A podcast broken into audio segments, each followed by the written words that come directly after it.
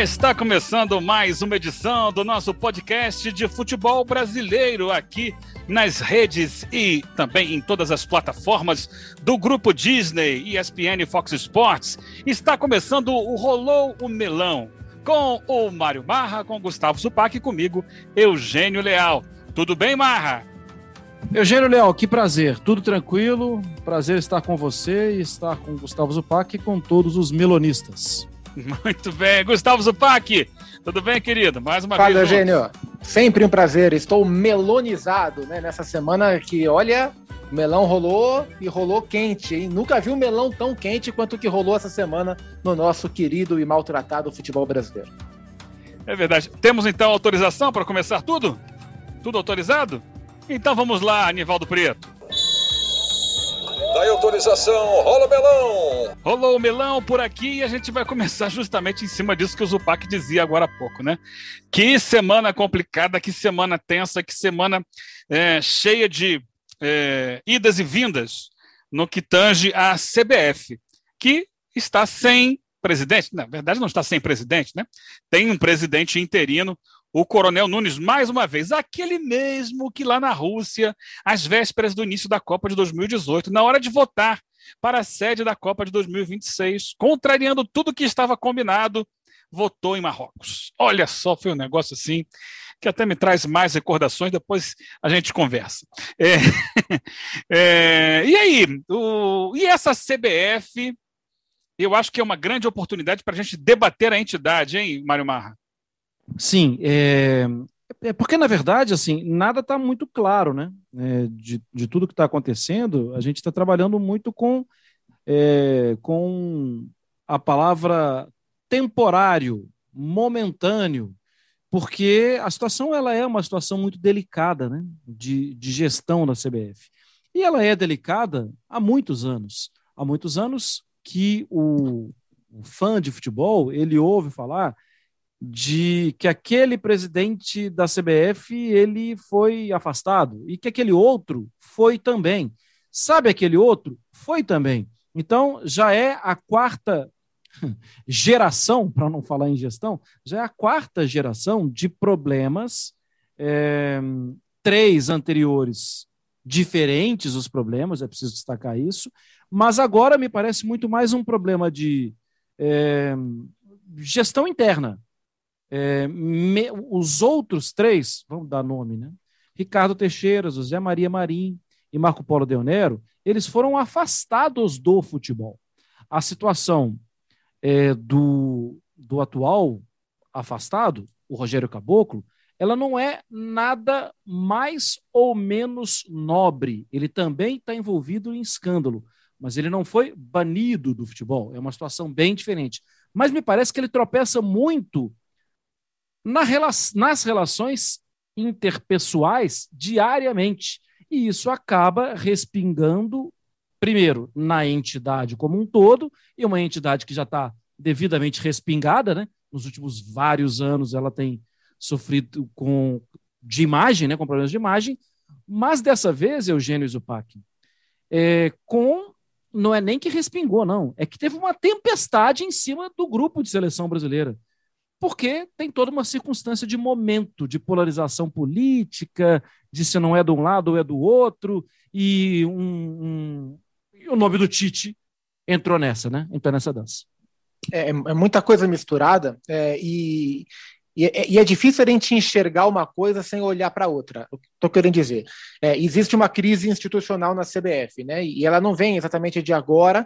Ela não está apenas ligada à denúncia de assédio sexual e moral, que é gravíssima, né? É, os áudios que a gente teve conhecimento, né? Que, que a nossa ex-companheira de, de ESPN, Gabriela Moreira, e o Martim Fernandes e a turma do, do GE divulgaram lá no Fantástico, são áudios estarrecedores.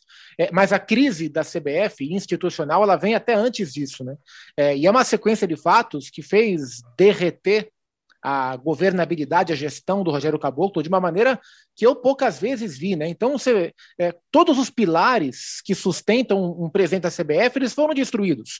A relação com os clubes começou a ser minada depois daquela reunião, um trecho daquela reunião que vazou e o Caboclo extremamente deselegante com os presidentes dos clubes na época de discutir se o futebol ia parar ou não na, entre aspas, na segunda onda, no, no pico da segunda onda, quando ela chegou por aqui. É, posteriormente, a possibilidade é, de uma denúncia acontecer, porque sabia-se que uma funcionária havia sido afastada e os indícios eram de comportamento condenável do, do, do, presidente da CBF. Isso já aconteceu. É, na sequência, a relação com os jogadores fica deterioradíssima por causa da Copa América. E esse é um apêndice nessa relação, que eu vou chegar lá, que eu tenho curiosidade. E por fim vem a denúncia. É, e aí, moralmente, perante ao público, o presidente está destruído é, pelos seus próprios atos bastante repugnantes. Então, é, acabou, né? O Rogério Caboclo ele acabou como presidente. E, e é curioso porque, diferentemente dos outros, como disse o Marra, do Ricardo, do, do Marco Polo, do Marim, esses foram é, retirados do cargo por um, por um escândalo de corrupção, até onde a gente tem informação, não é esse o caso da atual gestão, não que a gente saiba, e acompanhando a seleção durante muito tempo, a CBF, depois que o Caboclo assumiu, em vários aspectos administrativos, ela melhorou.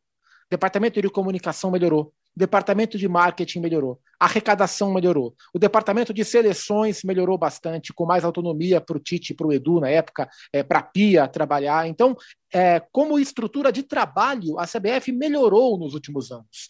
Mas aí vem toda a inabilidade administrativa e política do caboclo e os seus escândalos comportamentais e destruiu tudo. A minha grande dúvida é: fosse o Rogério Caboclo um presidente estável, dono da situação, a gente teria vivido essa semana turbulenta em relação aos jogadores? Eles teriam encontrado espaço para tentar contestar, para tentar se manifestar, para se cogitar o motim? Eu, sinceramente, tenho dúvidas. Então, eu acho que o que a gente viveu em relação aos atletas está diretamente ligado à destruição política e à fragilidade política da CBF. Virou tudo um grande emaranhado.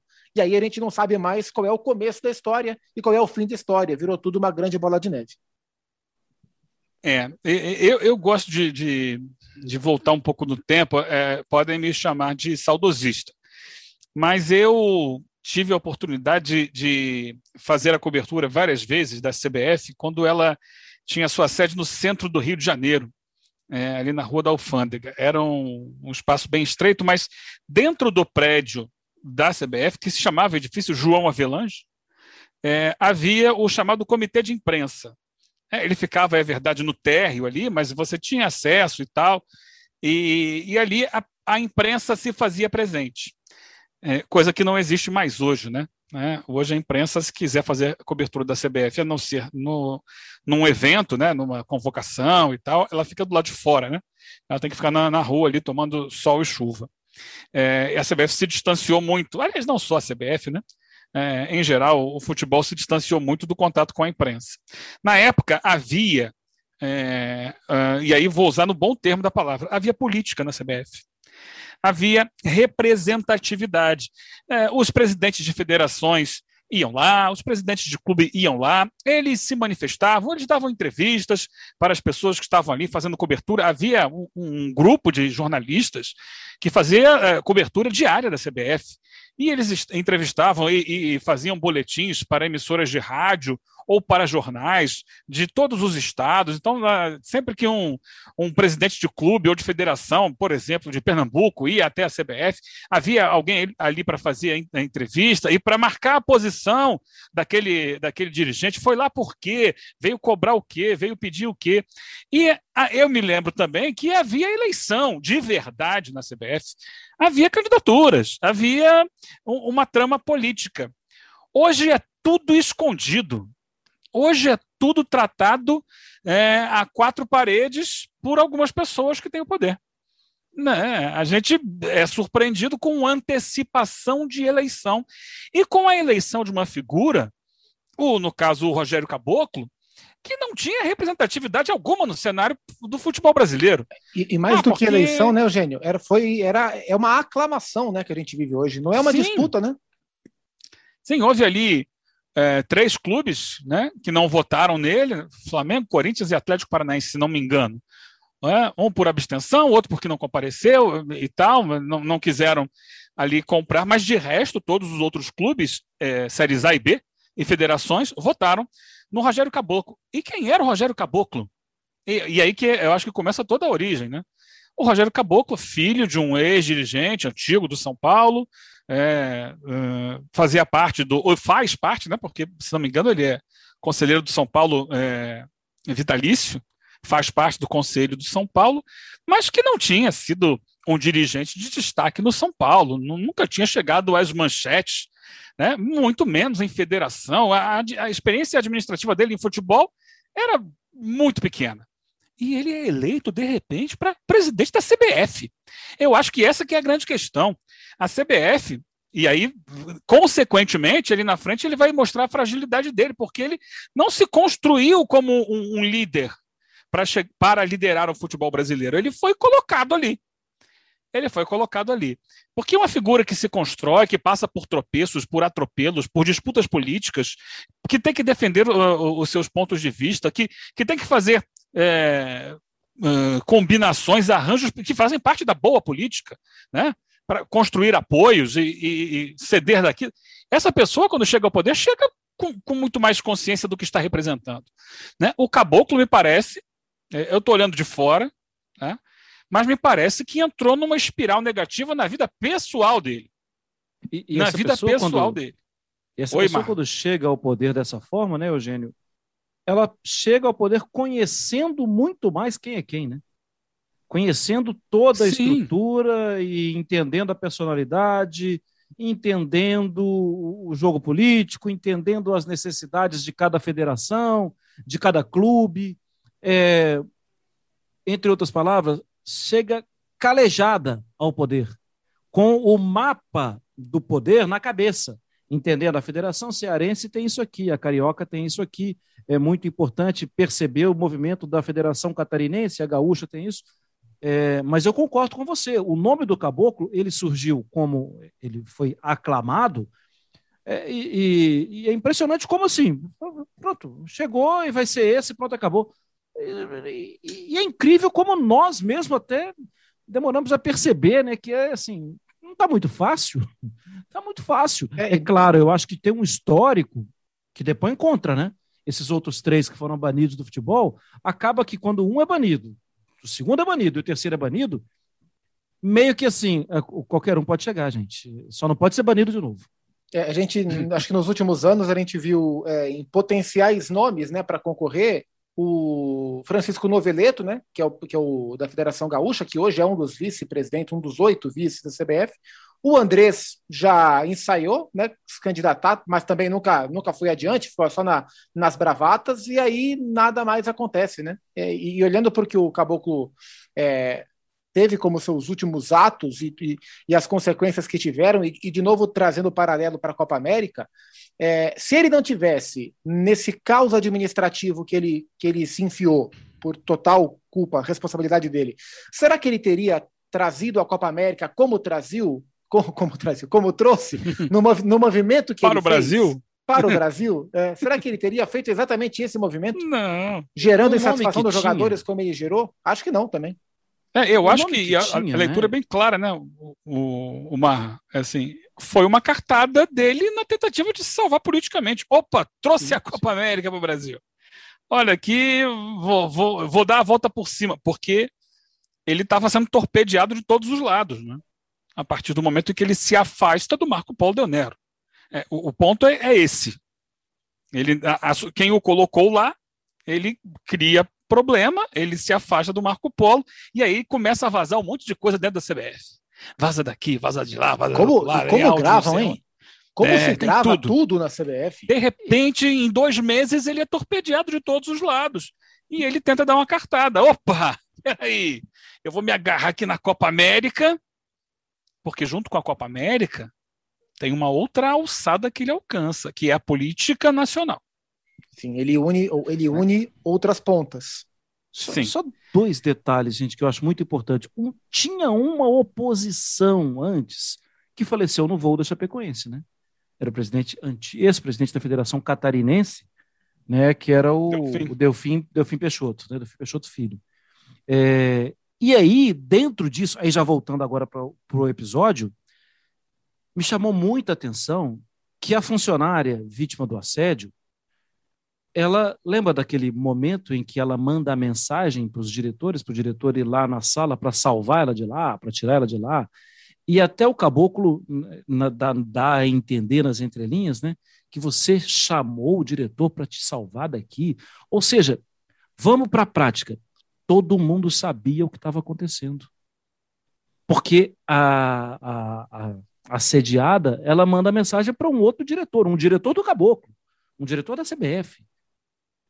O que mostra que a teia de relações estava completamente bamba, que ela que não dava para segurar. E aí eu concordo com o que a gente está falando aqui, né? Assim, é, a atitude de entrar em cena chamando a Copa América é uma atitude que, pronto, achei a solução e agora eu volto a ter prestígio e esse caso fica abafado e vamos, vamos uh, vamos mudar o rumo dessa prosa. E o golpe foi justamente o contrário. Né? A Copa América não vai ter o caboclo. Ele é, pode até voltar para a CBF, mas no período da Copa América, o nome dele tá mal. E aí, esse, esse ato desesperado dele, é, como disse o Eugênio, ele estava sendo bombardeado por todos os lados, menos um, que é um lado que não costuma bombardear dirigente de CBF jamais, que são jogadores. Esse último ato desesperado dele desperta o incômodo justamente desse lado que está preocupado em jogar bola, que é os jogadores, né? E aí é, acende essa fogueira, acende essa discussão, gera o incômodo nos jogadores. Os jogadores procuram o presidente, então presidente, para contestá-lo. A informação evidentemente vaza. E aí acontece um outro movimento, que é o movimento de o país inteiro esperar para ouvir o que é que os jogadores tinham para falar e no fundo eles não sabiam o que eles tinham para falar. Então, olha só como a crise política da CBF desencadeou uma atitude desesperada do presidente, que desencadeou uma reação dos jogadores, que desencadeou uma expectativa nacional sobre o que os jogadores tinham a falar. Olha o efeito dominó. E no fundo, eles não sabiam o que eles tinham para falar. Oi, Eugênio, você sabe que em uma das maravilhosas férias de Gustavo Zupac, a esposa de Gustavo Zupac, a quem eu amo muito, e sou padrinho de casamento dos dois, a, a Luísa pisou em um ouriço, não foi isso, Zupac? Nas, e vai rimar, mas pisou em um ouriço nas Ilhas Maurício. Isso, ela pisou em um ouriço. Sim. E o ouriço, ele tá lá e não mexe com ele, cara, porque você vai se machucar. É... Olha, cheio de milindres, hein? Se você vai encostar no ouriço, vai com toda a calma possível. E essa situação, ela é um ouriço. Porque é cheio de milindres, até mesmo nas relações é, de assédio.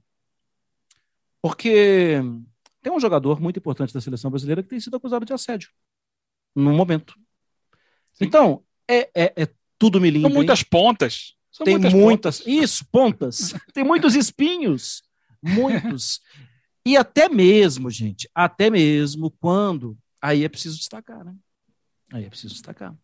Quando o técnico da seleção brasileira, a quem eu tenho todo o respeito possível, como ser humano, inclusive, e como técnico, não preciso nem falar, é, quando ele fala, é, eu não sou hipócrita, não sei o que, não sei o que. Tite, dentro do grupo da seleção tem uma situação de escândalo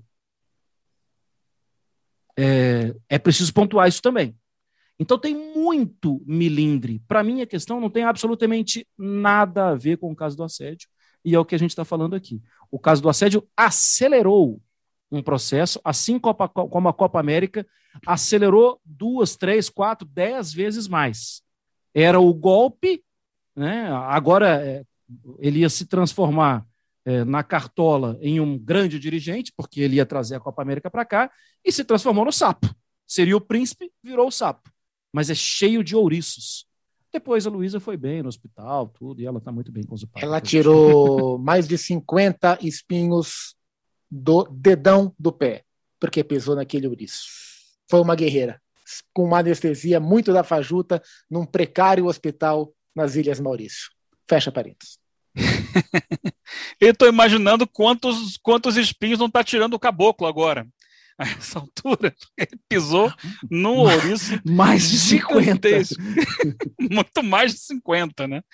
É, ele acabou dando um passo equivocado, né? Quando ele tentou ali, opa, ele ia ficar bem junto à Comebol, ele ia ficar bem junto ao governo brasileiro, ele ia demonstrar, pretendia demonstrar força, só que ele vive uma crise pessoal, eu não tenho dúvida disso, que é uma questão pessoal dele.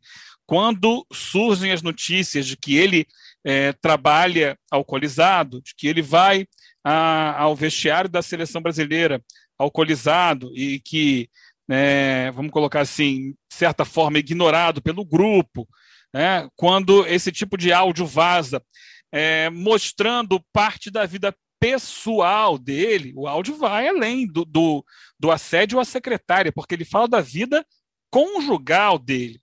É, me leva a crer que em algum momento ele se perdeu enquanto ser humano.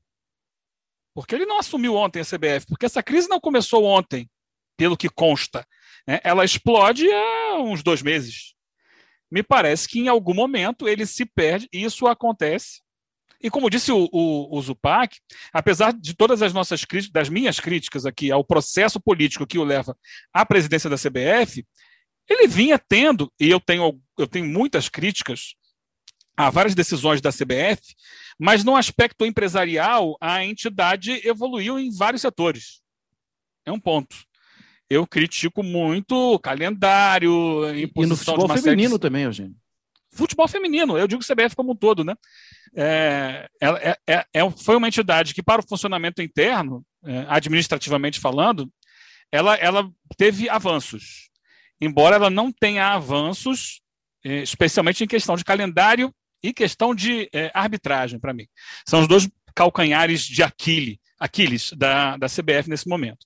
Mas é, havia, uma certa, havia um equilíbrio no dia a dia, até que a coisa começa a desandar. E o primeiro sintoma disso foi aquele vídeo da reunião dele, Caboclo, com os presidentes de clubes. Ele usando palavras de baixo calão, numa reunião que deveria ser uma reunião de alto nível, né? com presidentes de clubes, falando sobre paralisação ou não do, dos jogos de futebol, naquele, naquela crise, né, quando o Campeonato Paulista parou, né?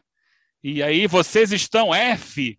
Se o futebol parar, vocês estão F, né? usando esse tipo de expressão e já demonstrando ali alguma instabilidade. E daquele ponto em diante, a coisa foi degringolando para ele e eu imagino, olhando de fora, que ele precise, antes de tentar qualquer tipo de volta política, resolver ele próprio.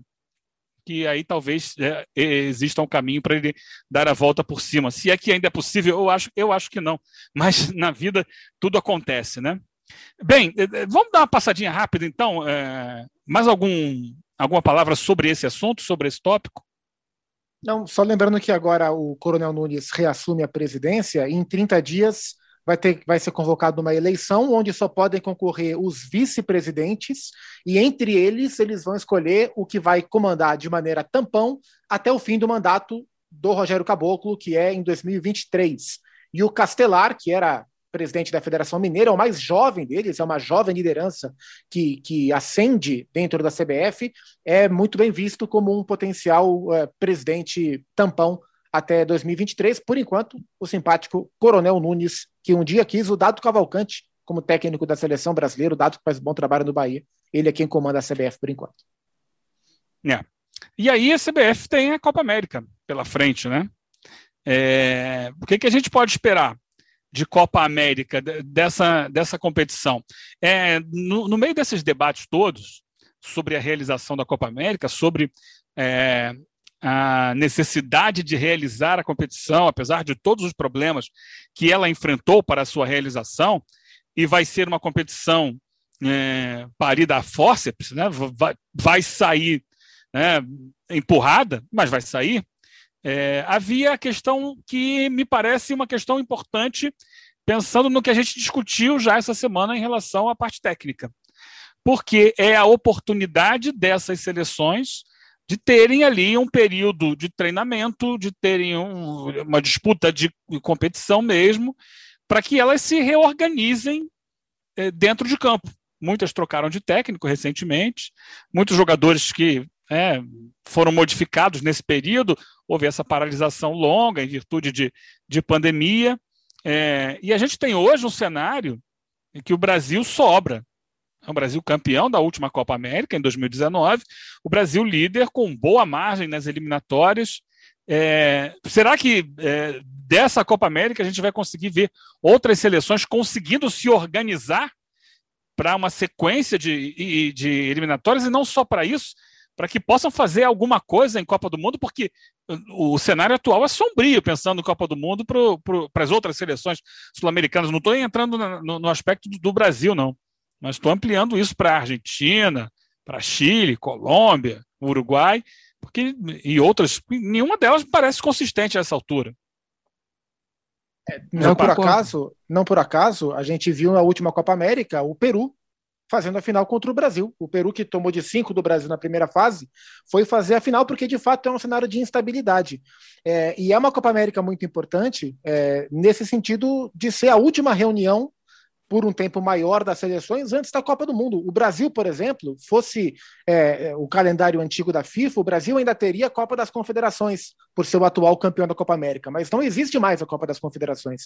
Então, tirando a Copa América, só vai ter data FIFA, uma semaninha de treino, 10 dias com dois jogos e com deslocamento, para que as equipes estejam prontas para a Copa do Mundo, enquanto as seleções europeias estão ali, se enfrentando a Vera, em Nations League, em eliminatórias, em Euro, que vai começar agora, o bicho pegando e o nível altíssimo. Então, é, é uma competição que tem a sua importância competitiva, com um perdão da redundância, mas ela tem um aspecto muito mais coletivo, na minha visão, do que propriamente uma relevância como torneio e, acho, e tenho a impressão que o Tite sabe disso. E os outros técnicos também, né? A gente tem seleções aí com alguns bons talentos surgindo e tem me agradado muito a quantidade de jogadores, embora não seja esse nosso tópico principal no Rolou Milão, mas o, o, a quantidade de jovens jogadores uruguaios que vem surgindo e surgindo bem no mercado é algo interessante. Daí ao Oscar Tabares conseguir formar uma seleção forte é, para correspondentemente forte a esses valores, está um pouco mais complicado, está patinando um pouco. Então, essa competição vai ser importante para essas demais seleções também se fortalecerem. Concordo com vocês. Marra. Esse é o ponto, né? O, o, ponto é que a sensação que eu tenho é que ninguém queria tanto. Ninguém não, nos jogadores, ninguém queria tanto. Acho que as federações, os técnicos querem e precisam desse tempo. Mas o calendário foi muito desgastante para todo mundo, até para nós. É, é muito jogo para a gente acompanhar, é muita.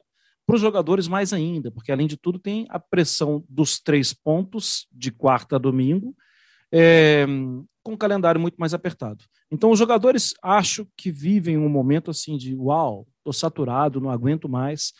Só que não existe calendário, não existe oportunidade de afinar ideias. Esse tempo em conjunto, esse tempo é ideal para os técnicos para eles avaliarem bem. Por isso eu acho muito importante eles trocarem muitos elencos. E aí eu falo mais para o Tite. E para mim, essa, essa Copa América, ela tem um grande favorito. É o Brasil. É um grande favorito. Claro que sempre a gente vai falar da Argentina. É óbvio que a gente vai falar da Argentina. E não é nem por educação, é porque lá tem o Messi. E o Messi pode ganhar vários jogos e a característica da competição depois da fase de grupos vira mata-mata, então o Messi pode ser campeão mas o Brasil é destacado. E se a gente olha até para a última rodada de, de eliminatórias de Copa, me chamou a atenção que a Bolívia, que não fazia ponto, fez quatro pontos. É, e é um trabalho muito inicial também, com um técnico com histórico de fazer ótima campanha com a, com a seleção dele. Então, a seleção da Venezuela. Agora ele é boliviano, entre aspas. Então, acho que as seleções vão tirar algum proveito na Copa América. Mas o título deve, hoje, antes da bola rolar, deve ficar com a seleção brasileira. Muito bem, passamos agora então a, a um, uma medida que nós vamos tomar a partir desta semana, sugerida aqui pelo Mário Marra, e que é importante para que controlemos a chamada dança das cadeiras, focando aqui eh, nas séries A e B do futebol brasileiro. Na verdade, Eugênio, eu queria sugerir a troca do termo dança das cadeiras para rave das cadeiras, porque dança é ali aquela musiquinha, a rave, ela vira assim madrugadas e não acaba nunca, né? É a rave das cadeiras. Você já dançou a dança da cadeira, Zupac? Já dancei a dança da cadeira e ficava extremamente apreensivo se caso a hora que a música acabasse eu tivesse distante de dar a volta para sentar na cadeira. Era, era difícil, era preocupante. É, eu normalmente saía na primeira, parou a música, eu já estava fora, hein, Marra? Não, eu quero inclusive sugerir quando a gente voltar para o estúdio na ESPN, aquele estúdio maravilhoso, que a gente faça ao vivo nos nossos respectivos programas a dança das cadeiras e que a gente saia correndo ali em volta naquela ilhazinha. Acho que seria uma imagem impagável. É, eu já tive a oportunidade de visitar muitas fábricas, indústrias.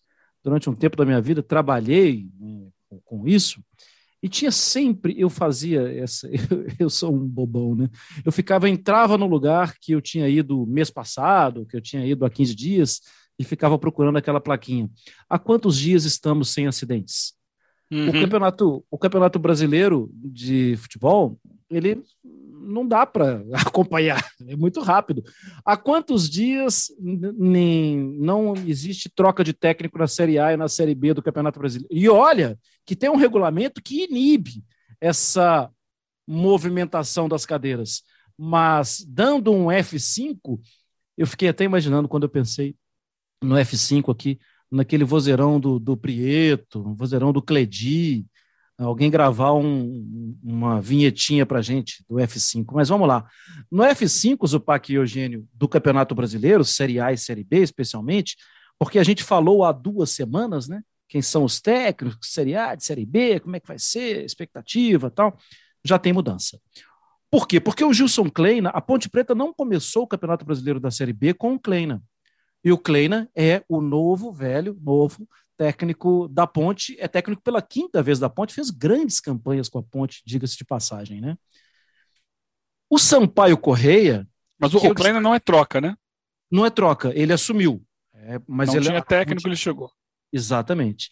O Sampaio Correia, que foi campeão maranhense com quatro jogos, é verdade, sob o comando do Daniel Neri, que agora foi para a América de Natal, está na Série D do Campeonato Brasileiro, o português Daniel Neri, ele nem entrou, ele nem começou a Série B do Campeonato Brasileiro. O Felipe Surian, que tinha feito muito boa campanha com a Portuguesa Carioca, né, e que tem histórias de boas campanhas, foi técnico também do Tupi, em Minas, o Felipe Surian assumiu o Sampaio Correia. O Rodrigo que a gente elogiou tanto aqui como lateral, né? Foi jogador do Cruzeiro, do Vitória, da Ponte, do Corinthians, do Bayer Leverkusen.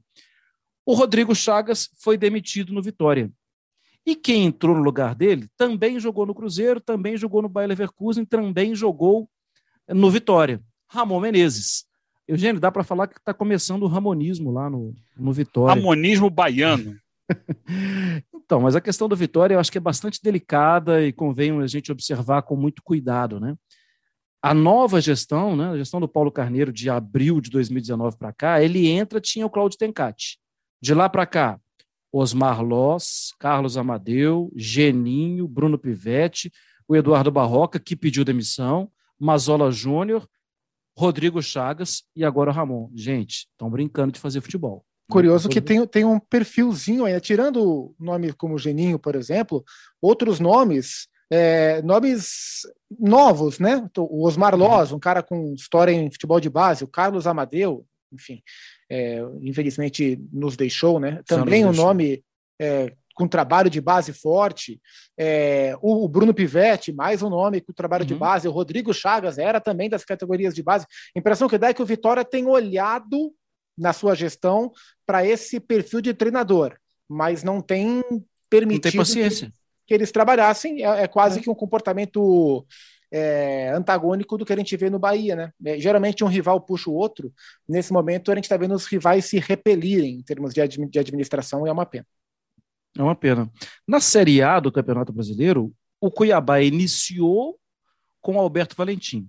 No dia seguinte, no, no, dia seguinte não, né? no mesmo dia da abertura, ele saiu e agora não tem um técnico, né? Assim, é, é o trabalho do, do Jubel, né? Que Luiz Jubel que começou agora, mas que estava uhum. sempre ali por perto. E o Jair Ventura assumiu a Chapecoense. Era o Mozart, mas ele não iniciou o Campeonato Brasileiro. Perdeu a final do, do Catarinense, não teve a sequência do trabalho, perdeu para o Havaí, né? O Havaí é o atual campeão catarinense. Então temos, por enquanto, Série A 1, Série B também 1. Esse é o placar de demissões no Campeonato Brasileiro. Mas já mudanças, né? Já é, mudanças. Antes, né? Já começaram. E outras mudanças, né? É isso. Mas vamos ficar de olho aqui nessa, nessa plaquinha de técnicos mudando a famosa dança das cadeiras. O melão continua rolando, mas agora a gente vai inverter para o outro lado do campo, que é um lado onde tem um estante de livros, Gustavo Zupac. Estou vendo a estante aqui. Estou vendo a sua estante de livros aí. Ó, o, é, a gente está gravando esse papo, a gente está se vendo, o fã de esportes não nos vê ainda. Quem sabe um dia a gente disponibilize o Rolou Melão em vídeo para que as nossas belas caras continuem estampando também a sua plataforma digital. Eu estou mostrando aqui para meus companheiros o livro que eu recebi do pessoal da editora Grande Área. E a editora Grande Área faz Uh, ótimos títulos, lança ótimos e importantes títulos para quem curte literatura sobre futebol. Esse é o primeiro, é, primeiro livro da editora Grande Área, que não é uma tradução de uma obra internacional. O futebol como ele é, do Rodrigo Capello, grande jornalista do Grupo Globo, né, especializado é, em, em, negócios do esporte, né, no futebol fora das quatro linhas. E é um livro muito legal. Eu comecei já a dar uma uma folheada, uma paginada, vou mergulhar na leitura em breve, e fala bastante sobre é, a história política, econômica e administrativa dos clubes, os capítulos mais importantes de cada clube dentro dessa, dessa leitura, para explicar o momento que os clubes vivem e a grandeza que os clubes têm. Por exemplo, rapidamente aqui, olhar os capítulos, que são bem interessantes. O, tem capítulos sobre o Santos, por exemplo. O Santos fala: o clube mais rico de sua época, construído a partir do café, do mecenato e da fama do Pelé. Então fala da construção da, do gigantismo do Santos na era do Pelé. É, Atlético Mineiro, a queda para a segunda divisão, a reorganização por um político nato e a incerteza do futuro. É um grande panorama dos últimos anos do Galo. É, Cruzeiro, vamos lá, falamos de Minas Gerais. Tem duas partes. Os bastidores, aquela reportagem do Fantástico, que desvendou os casos de corrupção no clube, e investigações policiais da imprensa avançam sobre a farra com o dinheiro do torcedor. É, e por fim, Palmeiras. É, a recuperação administrativa e financeira nas mãos de um bilionário recoloca o clube no topo. Fala um pouco sobre Paulo Nobre em diante. Então, são capítulos bem legais sobre eventos políticos, econômicos e administrativos que fizeram os clubes gigantes como são ou que colocaram os clubes em buracos onde eles estão. Então, é uma, é uma bíblia, assim, acho que são quase 700 páginas do Rodrigo Capello, da editora Grande Área, o futebol como ele é. E a gente vai tentar, sempre que possível, falar também sobre literatura esportiva, porque acho que é nosso papel também, né, amigos? É isso. Gente, semana que vem tem mais Rolou o Melão? Combinado? Algo mais a dizer? Não, fechadíssimo, estamos aqui. Então o juiz apitou. Parou o melão. Fala, Mar. É, como é que eu falo mesmo? Que eu não lembro? Virou uma marca é isso? Nem lembro. Mário Marca, é isso? Mário Marca. É isso, então. Então, semana que vem, é, fico aqui como uma entrevista de beira de campo, após o encerramento da partida. Semana que vem tem mais Rolou Milão falando de futebol brasileiro aqui nas plataformas digitais da ESPN, Fox Sports, Grupo Disney.